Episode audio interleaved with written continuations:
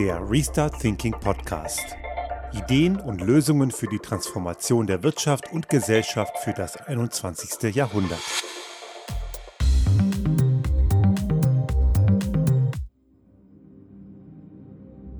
Die Folge 148 unseres Podcasts. Heute mit einem Thema, das wahrscheinlich ein bisschen in das Philosophische hineinreicht. Allerdings ist es nicht so philosophisch, wie manche glauben. Es ist etwas, was auch unseren persönlichen Alltag durch unseren Beruf hier in unserem kleinen Unternehmen ja mehr oder weniger täglich beschäftigt, nämlich die Veränderungsfähigkeit. Und wir haben schon oft darüber gesprochen, warum man sich verändern muss. Ein Unternehmen oder eine Organisation und auch das private Individuum, das sich nie verändert, wird am Ende passiv verändert. Das haben wir schon oft besprochen, warum das so ist. Die Umgebung um uns herum ist ständig einem Wandel unterworfen, ob wir das nun wollen oder nicht. Und wenn wir die großen Fragen oder die großen Probleme dieser Welt lösen wollen, dann braucht es mehr als das, was wir häufig tun.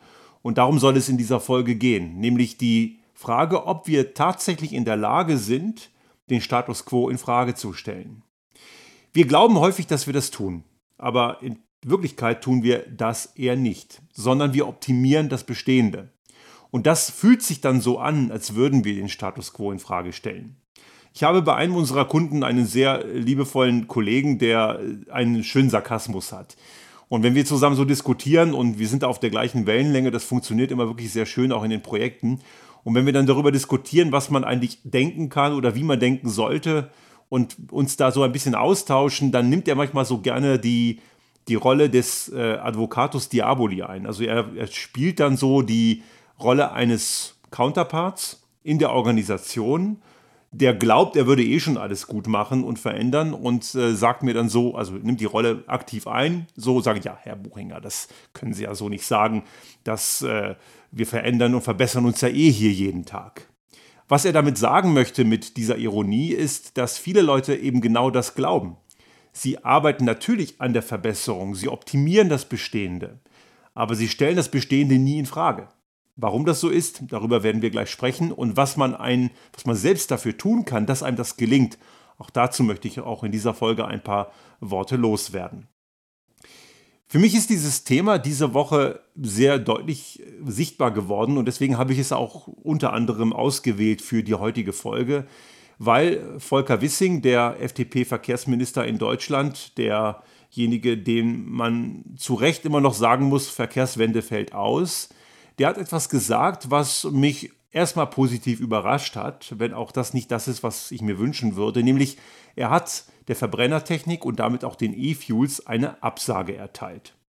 Sinngemäß hat er gesagt, ich habe jetzt nicht den originalen Wortlaut, aber sinngemäß hat er alle gewarnt davor, im Bereich der Individualmobilität und Pkw-Sektor auf Verbrennertechnik zu setzen und erst recht damit natürlich auch auf die E-Fuels-Technologie, weil man eben diese wirklich energiereichen und verschwenderischen und ineffizienten Kraftstoffe doch eher für sowas wie die Luftfahrt braucht. Ich würde diese Folge nicht unterschreiben. Auch die Luftfahrt sollte sich Gedanken machen, von Verbrennungstechnik wegzukommen, auch wenn man die Plörre, die man in die Tank schüttet, dann vielleicht irgendwann nicht mehr fossiles Kerosin ist, sondern vielleicht wirklich ein synthetischer Verbrennungsstoff. Aber trotzdem ist und bleibt es ineffizient und ziemlich fragwürdig. Und es gibt ja auch schon ganz, ganz zarte Ansätze von alternativen Technologien, die gab es auch schon in den 90ern mit Brennstoffzelle oder mit Wasserstoff da vorzugehen. Aber die Luftfahrt hat sicherlich noch viele, viele weitere Innovationen nötig, um eine Alternative zu finden, während im Pkw-Bereich die Alternative längst da ist. Die heißt batterieelektrische Fahrzeuge. Die gibt es. Und die ist serienreif, die funktioniert in der Fläche. Wir wissen da, wovon wir reden, weil wir seit 2016 voll elektrisch unterwegs sind. Und es gibt zwar immer noch Leute, die glauben, das sei nicht alltagstauglich und irgendwelche vermeintlichen Gründe konstruieren, warum das alles nicht ginge. Aber die Tatsache ist, es funktioniert wunderbar. Also braucht man da, weiß Gott, nicht mehr im Bereich der Verbrennungstechnik rumzufischen. Das Ding ist durch. Und das habe ich schon vor zwei Jahren gesagt. Die Verbrennungstechnik im Pkw-Bereich ist eine Totgeburt und damit auch die E-Fuels. Wir haben lange geglaubt, das ist der richtige Weg. Für Jahrzehnte war es ja auch scheinbar der richtige Weg. Aber wie das so ist in der Evolution und in der Menschheitsgeschichte und in der Geschichte der Technologien, wir sollten in der Lage sein, uns weiterzuentwickeln, aus Fehlern zu lernen oder zu verbessern. Das haben wir auch gemacht in manchen Teilen. Also man würde heute sicherlich nicht mehr eine Dampfmaschine bauen. Eine Dampfmaschine war vor einigen Jahrzehnten zu Beginn der Industrialisierung der richtige Weg, um große Massen zu bewegen. Das geht heute einfach besser. Und so wie die Verbrennertechnik jetzt auch ein Auslaufmodell ist, das Ding ist durch, auch wenn das gewisse Leute nicht wahrhaben wollen, so ist, gibt es immer noch eben Leute, die halten krampfhaft daran fest. Und ein sehr guter Indikator, dass Volker Wissing da wieder erwartend was Richtiges gesagt hat, ist ja allein schon die Tatsache, dass eben der Verband äh, VDA, also der Verband der deutschen Automobilindustrie und auch ihre, also sein Chef, seine Chefin Hildegard, äh, Hildegard Müller, eine, CS, eine CDU, ein CDU-Mitglied, die früher mal im Verkehrsministerium eine, ich glaube, sie war Staatssekretärin, also zumindest kommt sie aus dem politischen Umfeld, genauso wie ihr Vorgänger Matthias Wissmann. Wenn also Hildegard Müller und der VDA sich über die Aussagen von Volker Wissing aufregen, dann hat er anscheinend ganz sicher irgendwas richtig gemacht. Denn der VDA ist eben so das Relikt von früher, das ist so die Bad Bank der deutschen Autoindustrie. Und äh, der VDA hat immer noch nicht begriffen, dass zumindest in Teilen auch deren Mitglieder, also der, die deutschen Automobilhersteller, es in Teilen auch schon verstanden haben. Ich will das nicht über alle sagen, also bei BMW sehe ich da noch Probleme und auch VW ist nicht so eindeutig pro elektrische Antriebe, wie man glaubt, weil sie immer noch gerne die Kuh der Verbrenner, insbesondere im SUV-Sektor, gerne melken möchten. Und wären sie dort konsequent, würde diese Entscheidung ganz sicher anders aussehen. Aber es gibt eine ganze Menge Leute, die halten eben daran fest. Eine weitere Initiative, die ich jetzt wahrgenommen habe, die Tage, ist vom Bund der freien Tankstellen und die haben bei LinkedIn ganz stolz gepostet, wie viel Aufmerksamkeit diese völlig bescheuerte Initiative pro E-Fuels hatte. Die haben irgendeinen pensionierten Rennfahrer da irgendwie engagiert, der auch so ein, also in der Szene kennt man den anscheinend, ich kenne kenn ihn nicht. Ich weiß jetzt auch nicht mehr, wie er heißt und es interessiert mich auch gar nicht, weil es eh Quatsch ist, was solche Leute reden, die immer noch glauben, dass die Verbrennertechnik das Maß der Dinge sei. Wenn man in Physik aufgepasst hat, zumindest in Ansätzen, dann weiß man, dass das Unsinn ist. Und an diesem Beispiel sehen wir das sehr gut und ich habe ja gerade schon ausgeführt, es gibt ja längst effizientere und bessere Möglichkeiten. Es ist ja manchmal sehr spaßig, wenn ich mal mit dem Auto unterwegs sein muss, dass irgendwelche Leute mit dem Verbrenner immer noch glauben, dass sie irgendeine Möglichkeit hätten, mit dem Elektroantrieb irgendwie mitzuhalten, wenn sie kochen vor Wut, dass ich die Frechheit besitze, in Deutschland innerorts 50 zu fahren. Das ist ja für manche eine Zumutung und die versuchen dann gerne am Ortsausgang vorbeizukommen und scheitern dann natürlich kläglich. Das ist zum Beispiel ein Indikator, wo man sieht, der, der, der, elektrische Antrieb ist um Längen überlegen und er ist vor allem jetzt gar nicht, was die Beschleunigung angeht, er ist effizienter. Der Großteil der eingesetzten Energie geht wirklich in das, was man braucht, nämlich Antrieb. Das ist beim Verbrenner genau andersrum. Der Großteil der eingesetzten Energie ist Wärme.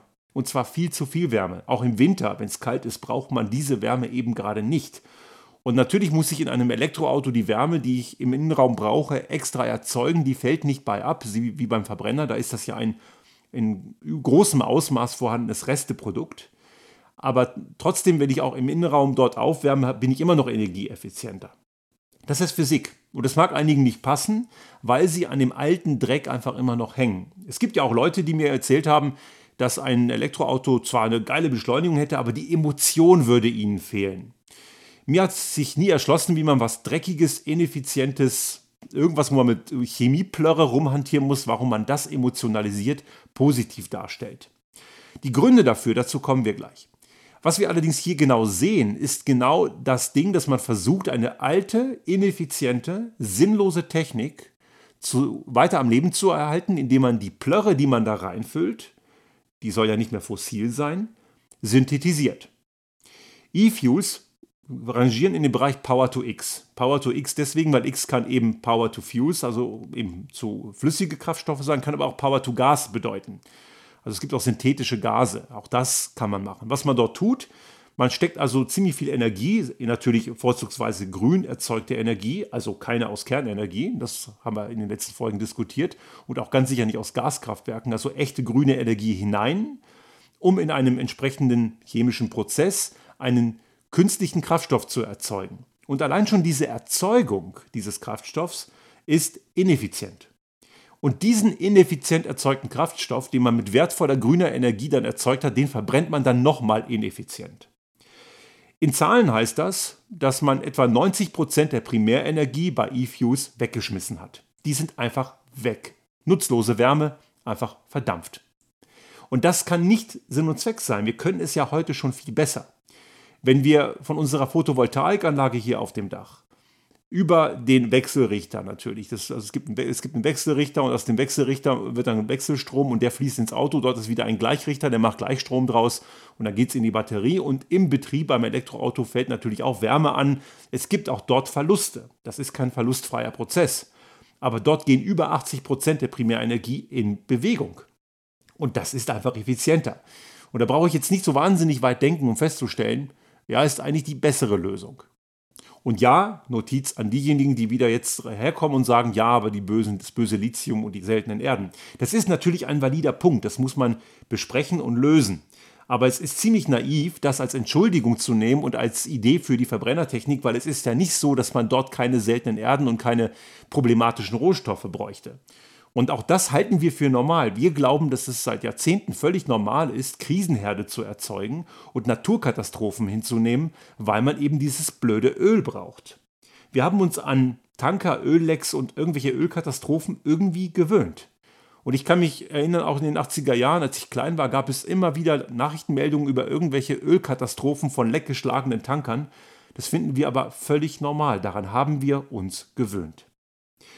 Und jetzt versuchen wir, dieses Suboptimum, das, woran wir uns über Jahrzehnte gewöhnt haben, einfach weiter am Leben zu erhalten. Um jeden Preis. Einige zumindest tun das. Das ist jetzt das Beispiel, was wir haben. Und das haben wir im Bereich der Energiegewinnung, im Bereich der Art und Weise, wie wir leben, wie wir konsumieren und so weiter. Wenn wir, und nehmen wir jetzt an der Stelle die Klimakrise, wirklich etwas verändern wollen, und das müssen wir, und je länger wir damit warten, desto einschneidender werden diese Veränderungen, dann müssen wir in der Lage sein, das Bestehende über den Haufen zu werfen.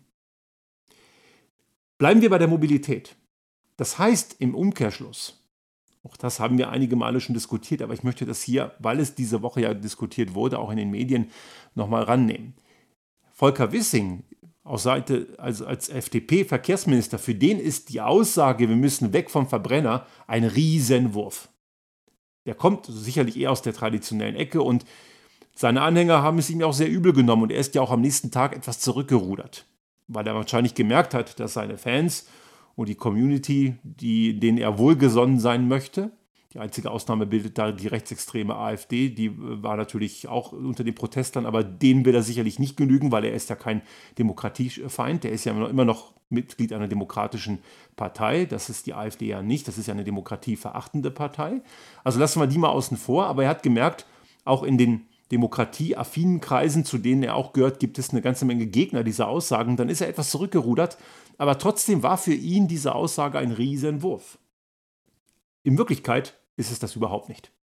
Selbst wenn auch Leute wie Volker Wissing und die Verbrenner-Community irgendwann mal kapiert haben sollte, dass die elektrischen Antriebe die weitaus bessere Variante sind, die batterieelektrischen ganz konkret, auch die Brennstoffzelle ist ja elektrisch, aber weit ineffizienter, und auch deswegen längst kein Thema mehr. Das Ding ist ja auch durch. Aber selbst wenn die das verstanden haben, ist das noch immer keine große Veränderung. Die wirklich große Veränderung besteht darin, dass das Auto als Verkehrsmittel, so wie wir es heute kennen, nicht mehr existiert.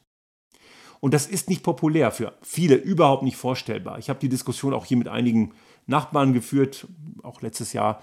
Die können sich nicht vorstellen, dass das erst recht hier im ländlichen Raum nicht ginge. Geht aber.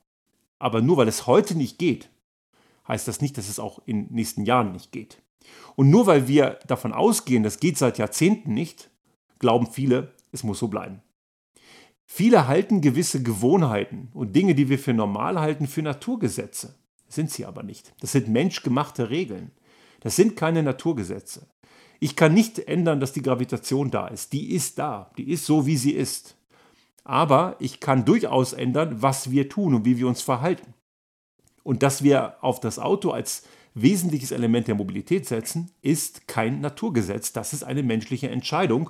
Und man sollte mittlerweile sehen, dass es eine grundweg falsche Entscheidung ist, weil sie ineffizient ist. Wenn jeder seine eigene Karre hat oder vielleicht sogar mehrere, das ist ineffizient. Das sind Stehzeuge, das sind Blechschüsseln, auch wenn sie elektrisch fahren, die den Großteil des Tages über 23 Stunden nur blöd rumstehen. Dafür verschwenden wir Platz, dafür brauchen wir Gebäude wie Garagen und Parkhäuser, dafür brauchen wir Parkplatzflächen in Städten, wo Platz eh knapp ist. Und das ist einfach unsinnig. Und wir halten diesen Wahnsinn für normal. Eine Stadt wie München oder Berlin, die verwenden über ein Viertel der Stadtfläche für autorelevante Anteile. Das ist wertvoller Wohnraum, über ein Viertel.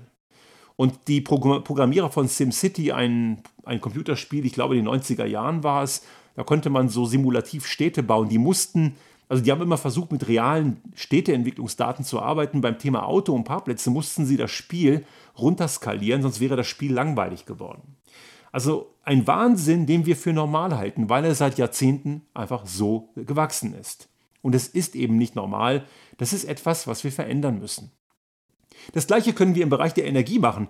Wir glauben, große monolithische Kraftwerke sind die Lösung. Und es gibt ja immer noch Leute, die äh, ständig behaupten wollen, dass das mit den Erneuerbaren zu 100 Prozent nicht geht, weil man ja eben Speicherlösungen braucht und so weiter. Aber die gibt es ja. Es gibt Speichermöglichkeiten und es gibt auch die Möglichkeit der dezentralen Energieversorgung.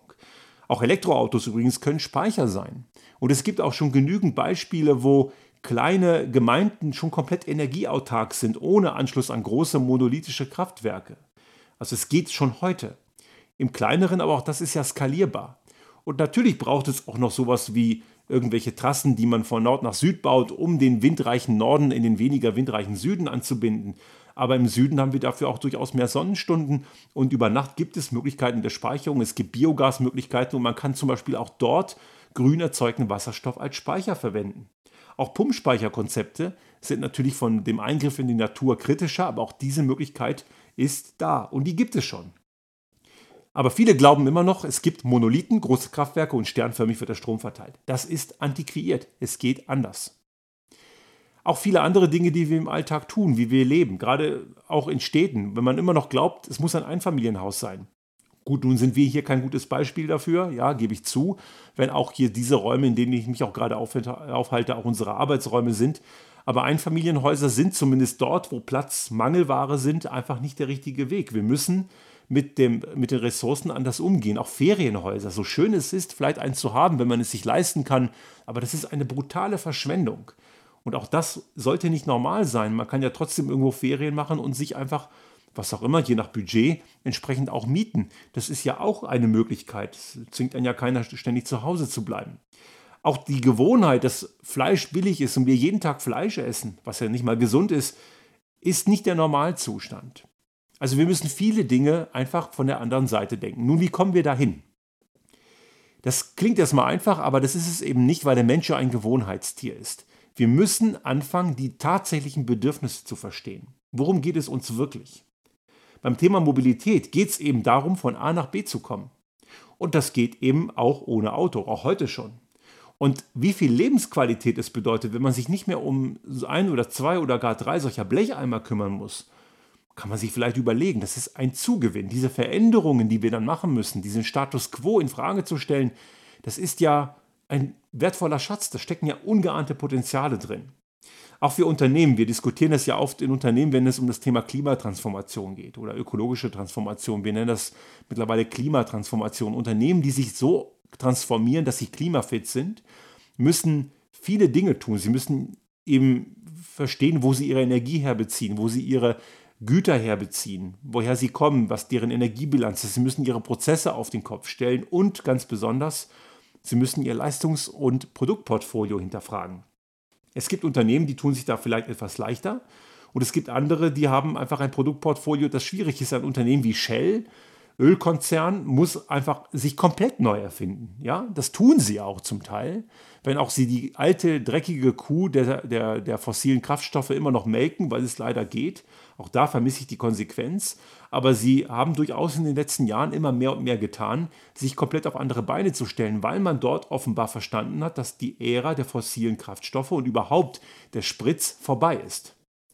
Und diese Transformation findet statt, in gewissen Teilen allerdings noch viel zu wenig. Aber sie kann nur stattfinden, wenn man eben den Status quo in Frage stellt. Und ein wesentlicher Punkt, warum das nicht passiert, ist, dass eben der Erfolg von vielen Individuen oder auch Unternehmen immer noch viel zu groß ist. Ich nenne das immer gerne strategische Krise. Die Unternehmen stecken in einer strategischen Krise und merken es nicht, weil die Profite immer noch viel zu gut sind. Und wenn Profite gut sind, dann übersieht man eben die Gefahr, die da lauert und man fängt viel zu spät damit an, sich zu transformieren und zu verändern. Wir müssen hier schauen, dass wir diese Gewohnheiten durchbrechen. Und es gibt Gewohnheiten, die sind schwer zu durchbrechen. Es gibt auch Gewohnheiten, die sich einfach irgendwann etabliert haben und einfach bleiben, weil es unheimlich aufwendig ist, sie zu ändern. Die Frage ist natürlich immer, muss man es? Aber manchmal muss man das halt tun. Ein Beispiel, wo man es nicht muss und deswegen geht es auch keiner an, ist die Tastatur, auf der wir immer noch tippen, die, die Querztastatur. Das ist ein, eine Anordnung von Buchstaben, die sich über Jahre, ja, Jahrzehnte, Jahrhunderte etabliert hat. Wir kennen es so. Und diese, diese, diese Anordnung hat nicht einen ergonomischen Sinn. Es gibt eine andere Anordnung, die sehr viel ergonomischer wäre, aufgrund der Wortstrukturen, die wir in den typischen europäischen, ja so in den sogenannten indoeuropäischen Sprachen haben. Aber es wird nicht geändert, weil sich diese alte Anordnung einfach so fest etabliert hat und diese alte Anordnung hat was damit zu tun, dass man früher Schreibmaschinen hatte und die Bügel, die die Buchstaben bewegten, die verhakten sich immer wieder bei bestimmten Wortstrukturen, die wir in den meisten Sprachen haben. Also hat man versucht, diese Buchstaben möglichst weit weg voneinander anzuordnen, dass sich diese, diese, diese Druckbügel nicht mehr verhaken konnten. Das ist der Grund, warum die Tastatur heute immer noch so aussieht, wie wir sie kennen. Heute gibt es keine Schreibmaschinen mehr. Es gibt heute eigentlich keinen Grund mehr daran festzuhalten, rein technisch. Aber die Gewohnheit des Menschen ist der Grund, warum wir sie immer noch haben, obwohl es anders sehr wahrscheinlich besser ginge. Aber nun kann man sagen, mit dem Makel kann man leben, das ist okay. Aber wir können nicht damit leben, dass wir weiterhin mit Energie und mit Ressourcen verschwenderisch umgehen. Uns muss klar sein, dass wenn wir die Klimakrise in den Griff bekommen wollen, dass wir nicht nur die Energie, die wir brauchen, grün machen müssen, und auch hier wiederhole ich mich, bitte echt grün und nicht so äh, Lügen-Alibi-Packung wie Kernenergie oder irgend so ein Blödsinn. Das ist ja nicht grün und dazu noch gefährlich und teuer.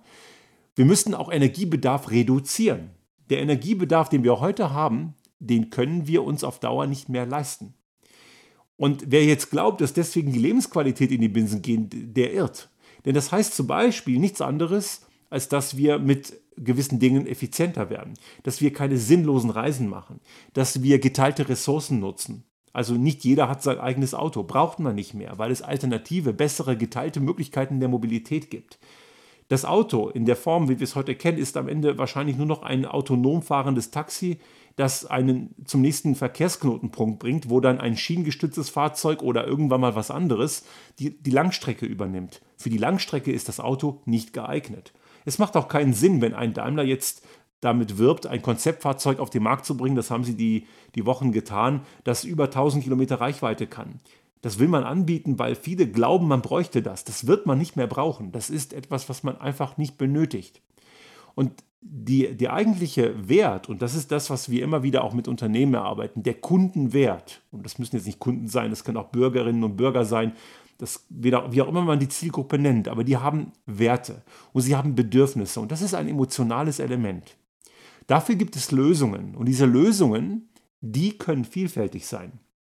Und wir müssen anfangen, den wirklichen Wert und die wirklichen Bedürfnisse zu verstehen. Und die sind emotional und abstrakt, die können wir nicht sehen, die können wir nicht anfassen.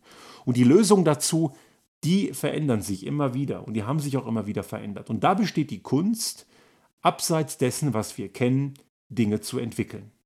Und das ist vielleicht anstrengend. Mir persönlich macht es sehr viel Spaß. Ich mache das gerne.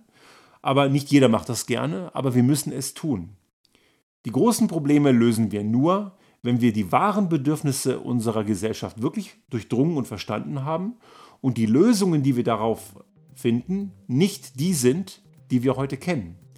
Denn wenn wir nur das Bestehende optimieren, dann bleiben wir dort stehen, wo wir schon immer waren und kommen eben nicht den Schritt weiter. Innovation funktioniert nicht über das Bewahren des Status quo.